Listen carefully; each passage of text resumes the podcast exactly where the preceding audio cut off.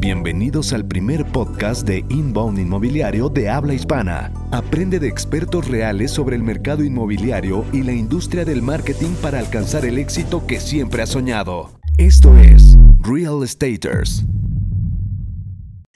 ¿Qué tal amigos? ¿Cómo están? Bienvenidos a un episodio más de Real Staters. Mi nombre es Enrique Shakur, soy director de Qualium y el día de hoy tenemos un invitado muy especial, mi amigo José Cabal eh, de Expresa 3, una agencia inbound en Querétaro, eh, pues bastante sobresaliente, yo diría a nivel nacional. Eh, tengo el placer de conocer a, a José.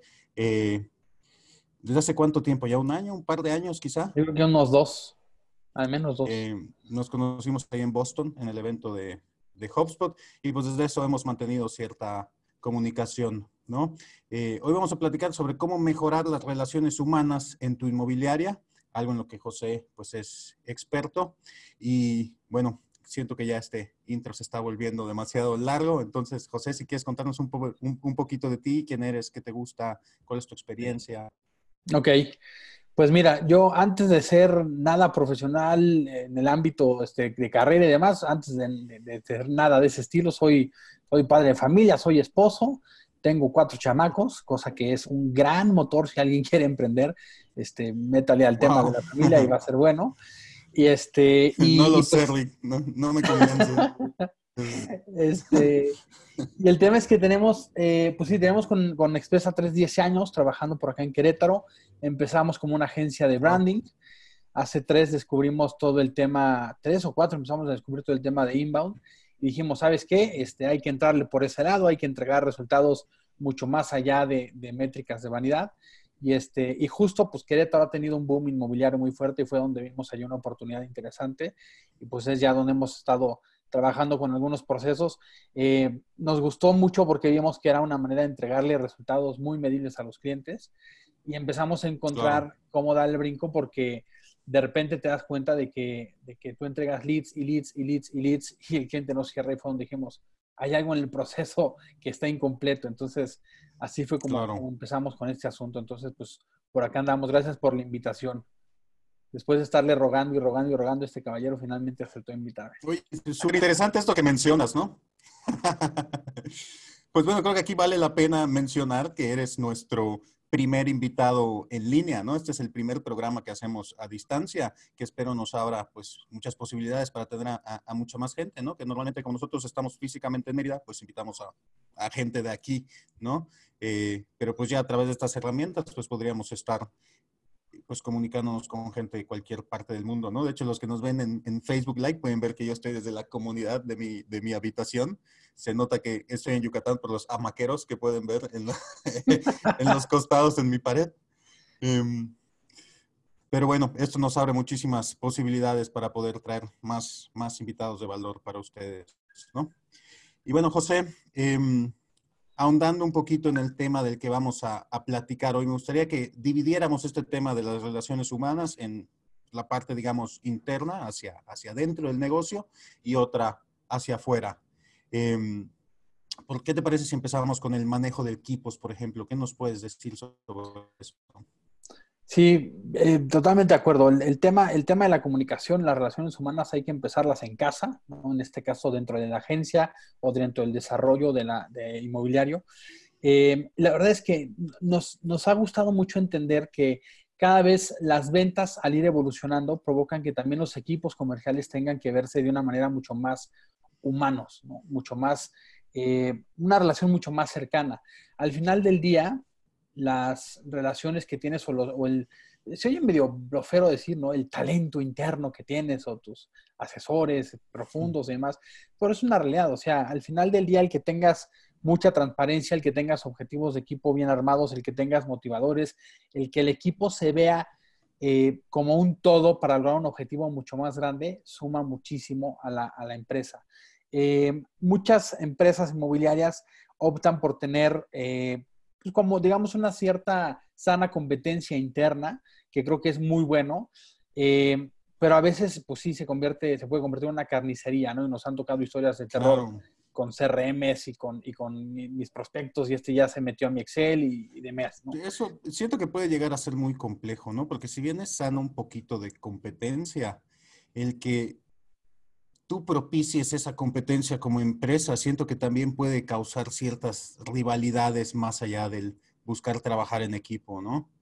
Porque además, además el ser humano eh, es competitivo por naturaleza. ¿no? Créeme que aunque tú a todos los trataras por igual, aunque tú a todos les des exactamente los mismos incentivos, pues tú vas a agradecerle o, acercarte más al, al, vendedor que esté dando mejores resultados y eso por pura naturaleza humana va a generar eh, celos o ganas de ganarse este, los favores del jefe, ¿no? Por decirlo de alguna manera.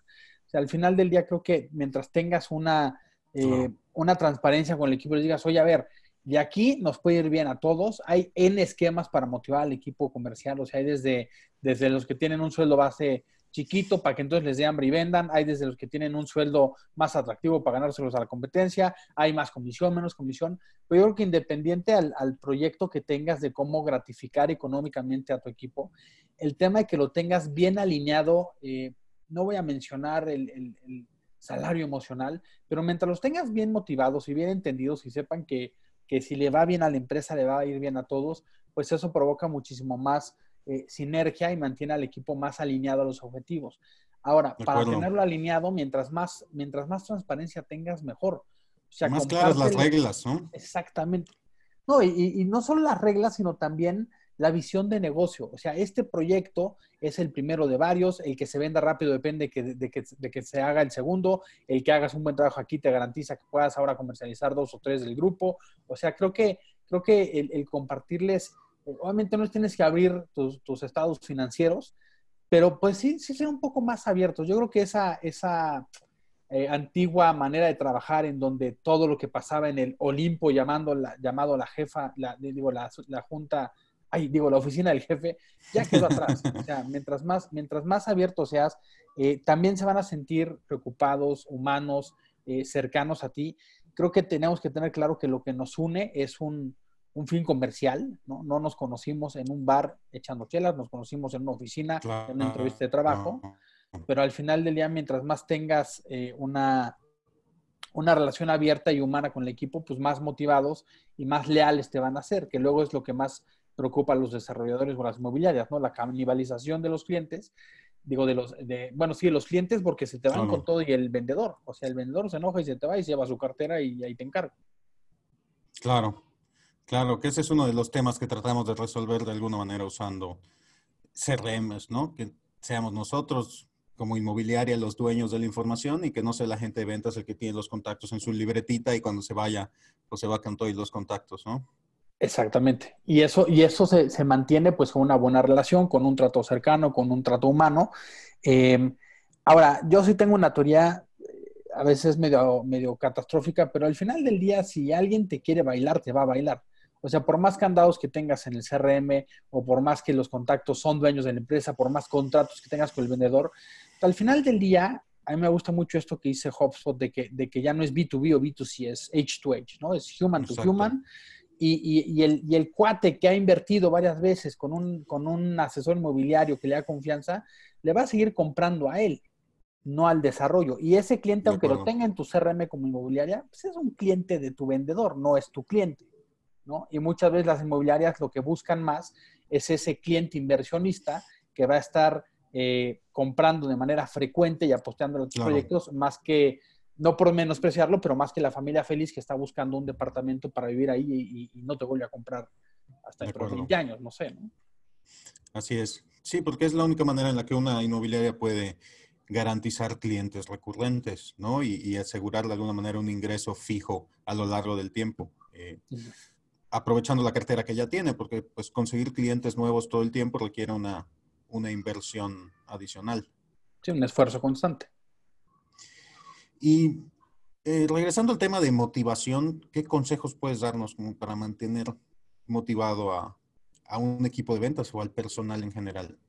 Mira, yo, yo eh, algo que tal cual usamos en la, en la agencia y nos funciona mucho es tener, eh, obviamente, los objetivos, los retos y, la situación real del negocio, o sea, siendo muy transparentes con el equipo, teniendo los KPIs muy, muy alcanzables, suficientemente alcanzables para que le echen ganas y suficientemente retadores como para que no lo den por sentado. Eh, y algo que nos funciona mucho a nosotros, que nos daría para varios episodios hablar de esa metodología, pero hay una metodología que nos ha funcionado mucho que se llama eh, Scrum.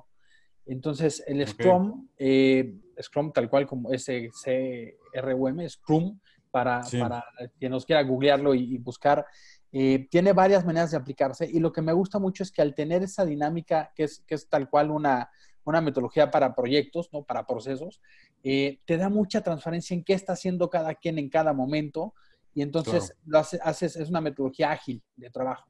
Entonces, yo creo que eso mantiene mucho al equipo motivado porque, curiosamente, más allá de los incentivos que puedas tener, si el, si el día de lleva tu mascota o, el día de te apapacho o lo que sea, el, ser humano lo que busca es certeza. Mientras yo sepa exactamente qué está pasando, qué se espera de mí, qué dependo del de al lado para tener esto, y que sepan que mi voz se escucha, mantiene al equipo mucho más alineado. Entonces, creo que eso al, al darle certeza en qué vas a trabajar funciona. Hay, hay una una plática que me, que me, que me encanta de, hasta fue el apellido de este doctor famoso de Yakult, este, eh, Hirosha, no me acuerdo cómo se apellida, que él dice que, que en particular el mexicano está siempre pensando, me van a correr.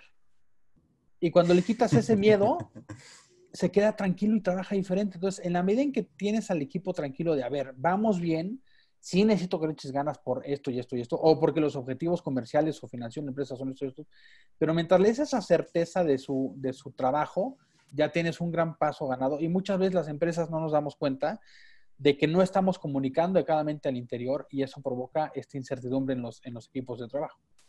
De acuerdo, y siento que eso de alguna manera nos lleva a la siguiente pregunta, que es cómo ayudarles a mantener esta salud mental, ¿no? Porque no quieres que tus empleados vivan o tus colaboradores vivan en incertidumbre pensando que los van a correr todo el tiempo, ¿no? Eh, o, chin, perdimos esta cuenta o ya no vamos a tener este desarrollo. Eh, ¿Qué va a pasar si los ingresos de la empresa pues ahora son menos, me van a despedir? Eh, ¿Cómo podemos lidiar con esto? Mira, es, es delicado porque hay que encontrar un buen balance entre cómo le comparto suficiente información para comprometerlo y hasta dónde no le puedo decir absolutamente todo para no, o sea, porque también podemos provocarle las dos cosas, ¿no? O, aumentar ese miedo o decir, ah, canijo, les está yendo de pelos en esta empresa, este es momento de, pedirles que se moche, ¿no? Entonces, yo creo que mientras tengas, mientras tengas la información abierta de objetivos que no necesariamente tienen que ser financieros, a ver, ¿por, qué, es un objetivo claro? O sea, lo que, lo que seguramente se, se ha hablado miles de veces en distintos cursos de, de, proyectos. O sea, mientras tengas tus objetivos SMART bien alcanzables, bien definidos, o sea, mientras tú digas, a ver, este es el objetivo del mes, vamos hacia acá, tenemos que hacer esto, hay que apretar por acá, el contexto ha cambiado, tenemos que, apretar por este lado. O sea, que mantengas el flujo de la información. Eh, y yo como dueño de la agencia te lo puedo decir, tu, agencia es, es, es, eh, más grande en, tamaño de empleados y lo has de vivir constantemente. Eh, la las personas, a veces los, dueños, los gerentes, los directores, creemos que estamos siendo muy transparentes en, la comunicación y muchas veces no se están enterando o no lo estamos diciendo bien. Entonces, alguna vez en un libro leía que decía que eh, there's no over communicate. O sea, no hay manera en que digas ya lo sobrecomuniqué o ya lo sobresaturé de información, hablando eh, al interior de una empresa, ¿no? Eh, y el ejemplo decía, la comunicación interna de una empresa es como un globo que tiene cierta capacidad para ser inflado. Si tú no lo inflas con tu aire, o sea, mientras yo no le dé la comunicación que yo quiero que se sepa de manera oficial, se va a inflar de aire de los demás. Entonces, ahí es donde entra Radio Pasillo, es donde entra el ruido, es donde entra el rumor, el yo me enteré, el yo vi el jefe y eso chisme, el chisme. en Instagram. Exactamente. Entonces, eh, ser lo más transparente con el equipo que se pueda, juntas periódicas, ¿no? Una, una de las características de la, de la metodología Scrum es que hay algo que se llama el Daily Stand-Up, que es una reunión de 15 minutos diario, en donde cada quien dice, ¿qué voy a hacer yo? ¿Qué necesito de los demás? punto, y te callas, ¿no? Tres minutos, y eso es daily stand porque aparte recomiendan que sea parado para que la gente esté incómoda, para que no se distraiga con su teléfono o su compu, y para que se quieran sentar y acabar rápido la junta y sea muy ágil. Entonces, diario, ¿qué necesito? ¿Qué voy a hacer? Ah, pues, ¿sabes qué? Yo voy a ir al, centro comercial, voy a promover esto, o voy a, voy a estar en la calle, o voy a estar en el punto de venta, o voy a hacer unas adecuaciones para la casa muestra, o voy a mandar a mi base de datos. Entonces, todo se alinea mucho mejor y eso le da más certeza al equipo de hacia dónde va el objetivo comercial. Nosotros hacemos justamente eso desde hace un, par de años ya. Eh, ahora nos funciona mucho con el tema de home office, eh, regresando al tema un poco de, de, la contingencia. Digo, nosotros siempre hemos hecho, perdón, hace varios meses ya que hacemos home office todos los miércoles, lo cual nos facilitó ahora la vida a la hora de decir, tenemos que trabajar desde casa pues todo el tiempo, pues ya tenemos todos los sistemas estructurados, nada más desarrollamos algunas maneras de poder medir la productividad mejor. Y una de estas es precisamente en esta cita de la mañana en la que cada quien dice rápidamente qué es lo que tiene que hacer. Eso se apunta en una herramienta de administración de proyectos y conforme lo van terminando se va palomeando y yo tengo un panel aquí en, un monitor secundario en el cual voy viendo el avance de las tareas del día, ¿no? Entonces podemos ir midiendo la productividad también a través de estos de estas juntas. Ahora, hay, algo interesante esto que dices. Eh, por, este, por este mecanismo que tienes, por, por tener un gestor de proyectos en la nube, tú puedes ir viendo qué, hicieron, qué hicieron, cómo van, qué se trabó, y eso te da a ti como dueño mucha transparencia en lo que está haciendo la gente. Pero hay que también ver de qué manera le bajo a la gente lo que yo estoy haciendo. Y no es que yo le tenga que reportar a mi equipo como director qué decido hacer o qué no voy a hacer, pero sí de repente compartirles, oigan, vamos bien, estamos eh, avanzando por acá, se acuerdan que quedamos que íbamos a ver si íbamos a tal evento, que teníamos que conseguir una inversión para desarrollar un nuevo producto. O sea, también encontrar la manera, porque ese es también uno de, las, de los niveles de comunicación que hay en la empresa, ¿no? Uno es el nivel nulo, otro es, oye, ya se enteran algunos de algunas cosas, y otra es el dueño se entera de todo, pero también hay que ver cómo hacia abajo se enteran las cosas de lo que está pasando, ¿no? Y eso también les da mucha certeza. De acuerdo. Oye, ¿y qué piensas del tema del estrés, por ejemplo? ¿Qué tan responsable es el dueño de que los colaboradores se estresen? Pues mira, sí, y esto va mucho a la mano con todo esto de la NOM 035, entonces la gente, si ya no es feliz y, o sea, me recuerda mucho, digo, no por, no por comparar a los empleados con vacas, pero me acuerdo mucho una campaña que había de Alpura que decía nuestras vacas son felices, ¿no? Y entonces salían las vacas pastando y, las apapachaban mientras, mientras las ordeñaban. O sea, a ver, yo creo que eh, el estrés o tu felicidad o tu nivel de preocupación es algo 100% individual y hay que trabajar mucho para que la gente lo entienda. Yo no le puedo quitar el estrés a un empleado no hay manera en que se lo quite. Si yo le doy cursos, capacitaciones y demás, y a lo mejor aquí va a haber, mucha gente, coaches y recursos humanos que van a estar este, echando mentadas, bienvenidas. Para lo que voy es a que esa percepción que hay de la realidad es un tema individual. Yo le puedo dar a un empleado todas las certezas que hay en el mundo de que está bien, le puedo poner las herramientas para que se motive, le puedo dar el día de home office, le puedo dar un incentivo, le puedo dar un personal day, le puedo... Y si esa persona vive con sus fantasmas internos, nunca va a estar bien. Entonces, yo creo que es muy importante y qué bueno que está, eh, que está esto saliendo a la luz del tema del estrés laboral y demás. Pero yo creo que hay que ayudar a que la persona desarrolle esa tranquilidad. Ahora, negocios como el tuyo, el mío, son mucho más eh, tranquilos porque que la gente, o sea, a ver, las agencias tienen mesitas de futbolito y, o sea, como que somos muy, muy friendly, ¿no? Como decía este Simon Sinek, ¿no? A un millennial mientras le pongas este, frutas en, un, en una, a la mano, este, snacks y un, un beanbag, están felices. Eh, nosotros tenemos un cliente industrial en donde ves el nivel de estrés que puede vivir una persona que literalmente todo el día está picando un botón cada 10 segundos y viendo que la máquina haga lo correcto. O sea, ahí sí es donde dices, a ah, canijo, ellos sí la tienen pesada. Entonces, eh, insisto, es algo muy personal. Creo que las, las, las, las empresas eh, como instituciones humanas tenemos que procurar y cuidar que haya las herramientas suficientes para que el empleado esté mejor, ¿no? Darle recomendaciones, mantener este, pues ahí hay herramientas, ¿no? Aunque es personal, de alguna manera tenemos que involucrarnos, ¿no? Como dices, facilitar que él pueda de alguna manera mejorar su situación personal, ¿no? me viene a la idea, me, viene a la mente... Em, he visto que ahora muchas empresas tienden a contratar psicólogos de, cabecera de alguna manera, eh, no necesariamente dentro de la empresa, sino a través de alguna eh, sociedad en la cual em, pues este psicólogo pueda atender a los colaboradores de esa empresa, ¿no? Con un precio preferencial o que la empresa se hace cargo, ¿no? Sí. piensas de algo así? Y, creo que, yo creo que es muy importante, pero, pero creo que debería ser a nivel personal. O sea, yo sí creo que todo mundo necesitamos ir a terapia de vez en cuando, ¿no? Este, ahora, y que la, la empresa se haga sensible a esta necesidad de los empleados y ponga alguna herramienta, está bien. ¿Qué es lo que me preocupa a veces? Que, que hay este miedo que también la empresa tiene que ser muy transparente en esta ética profesional, tanto de la empresa como del psicólogo.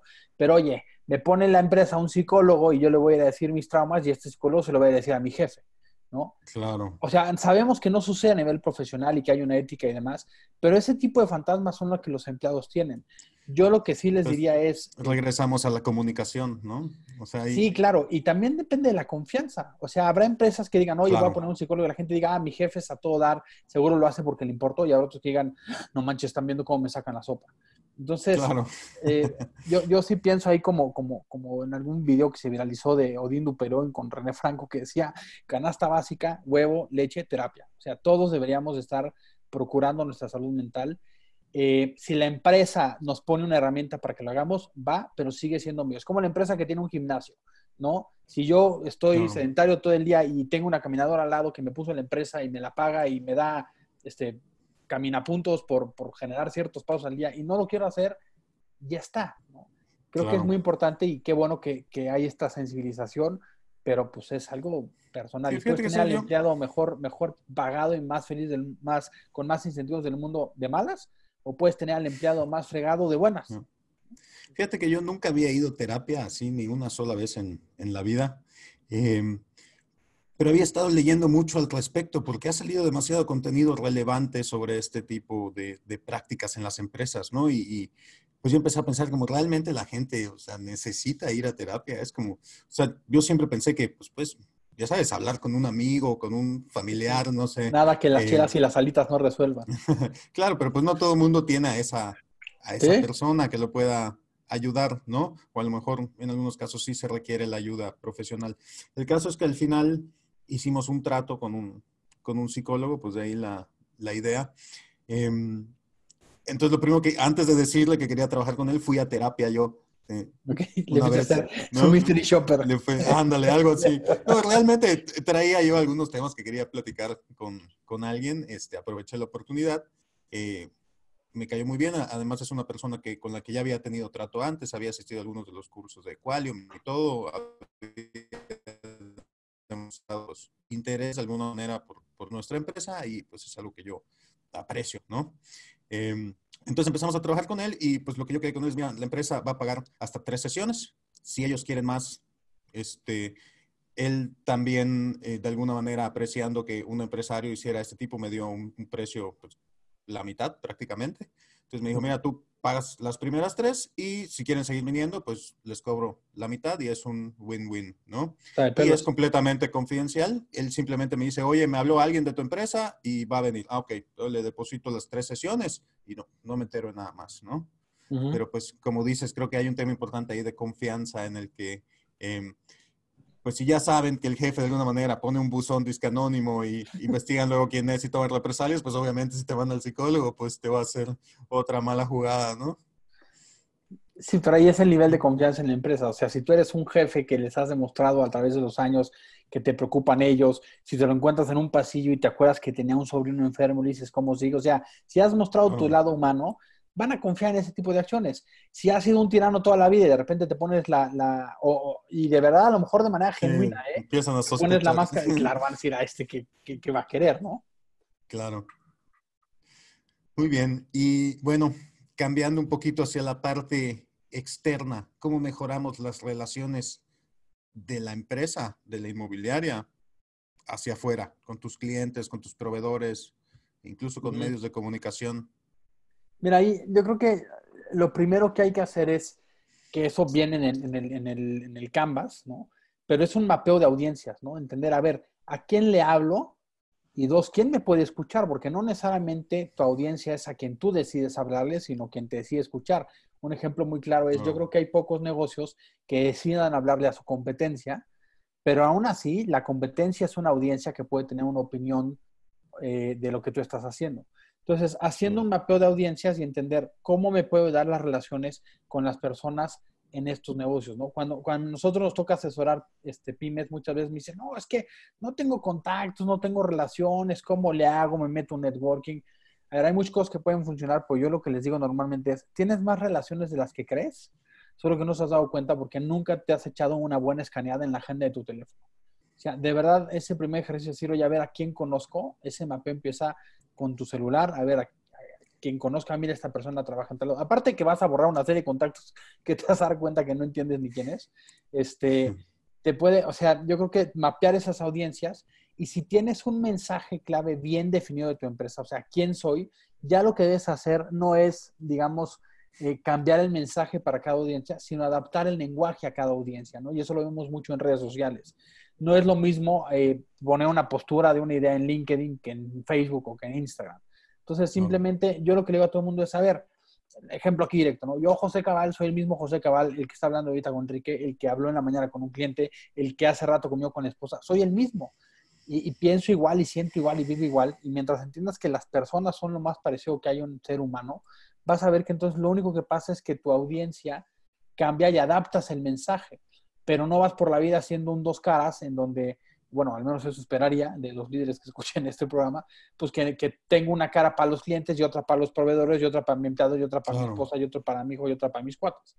Entonces, lo que decías tú hace rato, ¿no? Ese nivel de transparencia y el decir, oye, a ver, ¿cómo puedo mantener una buena relación? Y, y yo creo que la clave es algo que es muy, muy inbound, ¿no? Que es ayuda. Sea, piensa cómo puedes ayudar, cómo aporto valor a cada persona con la que, con la que comparto.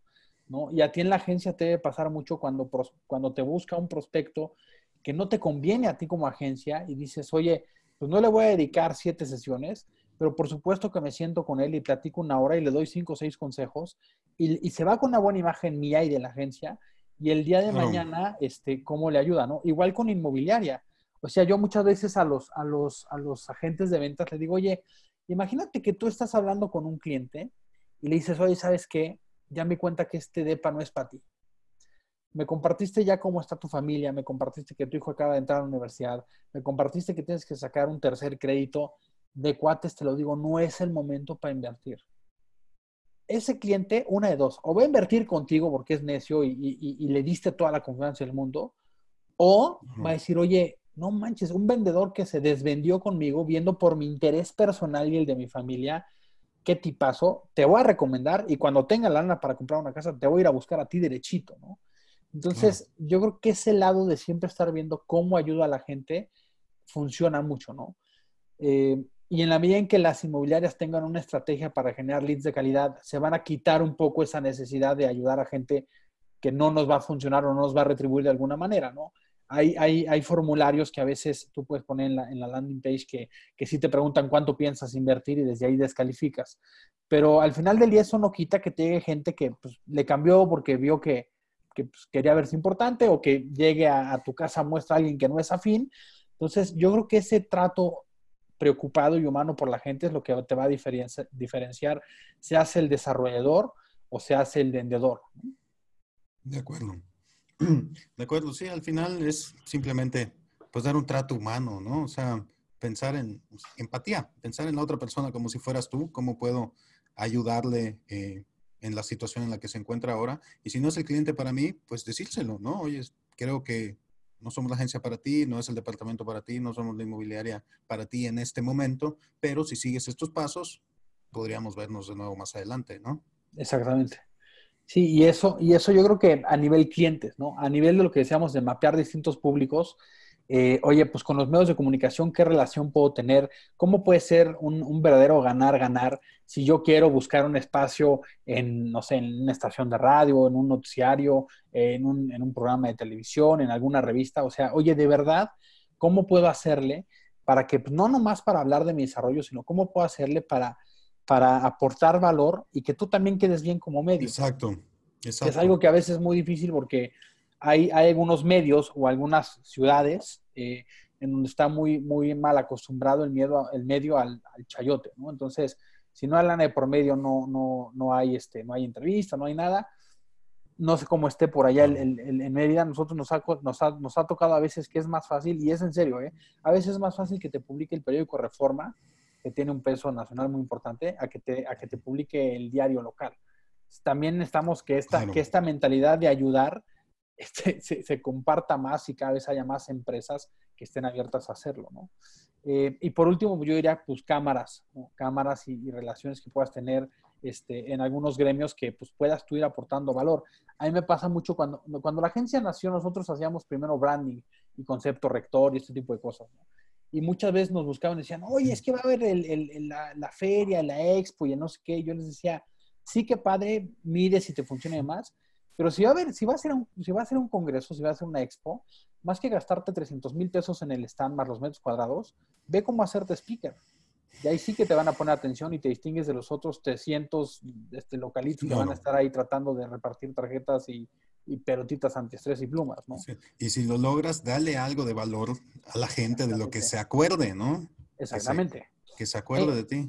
Pero incluso en la plática, ¿eh? porque hay un error muy común que es, oye, ya conseguí el foro, ya voy a ser yo el speaker que va a hablar de X tema, y luego la gente solo se sube a venderse y dices, ah, sí, vienes a aportar valor, o sea, créeme, y tú lo has hecho, yo lo he hecho, muchos de los clientes que tienes y que nosotros también tenemos inmobiliarios por acá, de verdad cuando te subes y aportas valor, y digo, te subes en digital o en físico, te subes a un blog, te subes a un webinar o te subes a un escenario, al final, siempre al final, en cuanto te bajas, tienes a 10 personas queriendo hacer preguntas, queriendo conocerte y pidiéndote un consejo específico, que eso lo vas a acabar llevando hacia una relación comercial si es que por naturaleza está. A mí una máxima que, me encanta es que el cliente va a comprar cuando esté listo para comprar, no cuando el vendedor quiera vender. Así es pues mientras estés cerquita y lo estés ayudando, pues más posibilidades de que de repente diga, ya te compro, ¿no? En muchísimos casos es simplemente estar ahí, ¿no? Ser el que lo trató bien, el que le dio seguimiento, el que lo escuchó. Exactamente. Ya El, tema, el tema precio pasa a, a, un escalón secundario, ¿no? Sí, y eso se ve eh, en teoría del valor, ¿no? Yo también me toca dar clases y, y, siempre cuando les hablo a los chamacos de teoría del valor, les digo, a ver, lo barato, lo caro es subjetivo y no es solamente si tu cartera tiene suficientes billetes para comprar algo, es algo que tú veas que conviene tenerlo en lugar de tener, es, o sea, cuando tú compras algo renuncias a la posibilidad de comprar N cosas del mismo valor en el mercado. Entonces tú compras tu botella de agua de 10 pesos, renunciaste al, refresco de 10 o al, al, gancito de 10 o lo que sea. Entonces, mientras tú aportes valor, nunca vas a ser percibido como, como caro, ¿no? Muchas veces, oye, me perciben caro, bajo el precio, cliente que ganas por precio, cliente que pierdes por precio. O sea, quieres que digan, ah, pues sí lo vale, entonces te está faltando aportar valor, no te está faltando dar descuentos. Así es. José, consejos finales para, para terminar el podcast de hoy, bastante bueno, por cierto. Eh, gracias. ¿Qué le eh, podrías, qué consejo podrías darle a, nuestros escuchas para mejorar las relaciones eh, en sus compañías? Yo, me quedaría, yo me, me quedaría con, con, dos, uno para la parte que hablamos al principio, que es la interna, y otro para la externa. Para la parte interna, yo creo que vale la pena que, que la gente mapee cuáles son sus canales de comunicación interno y no necesariamente tienes que ser un imperio con 12 pizarrones de comunicación por toda la empresa. No, no, decir cómo se entera la gente qué está pasando y qué tan, qué tan rápido le llega esa información.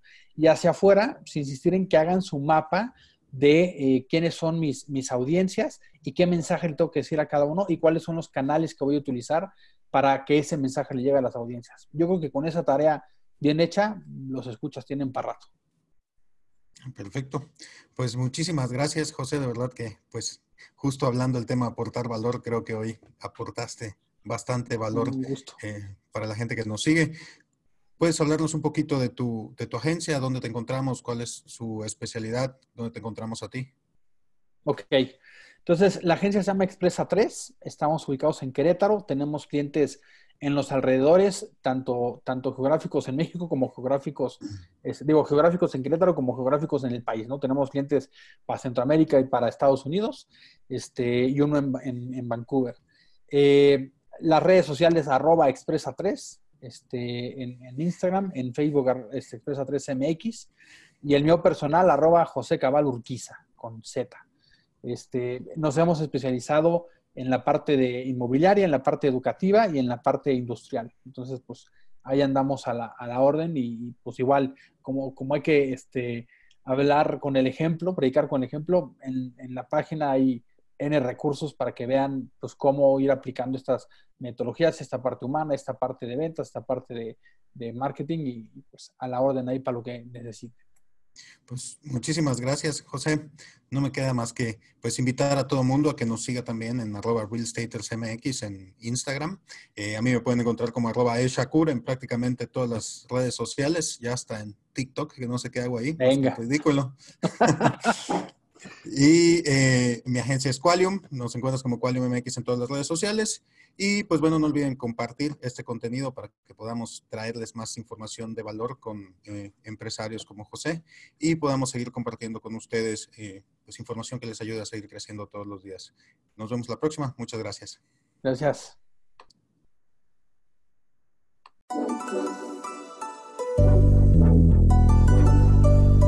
Este episodio de Real Staters ha llegado a su fin. Suscríbete ahora para seguir recibiendo estrategias y consejos inmobiliarios que te permitan alcanzar el éxito que siempre has soñado. No olvides calificarnos y escribir una reseña para que podamos seguir generando contenido de valor para empresarios y profesionales del sector inmobiliario. Nos vemos de nuevo la próxima semana en Real Staters.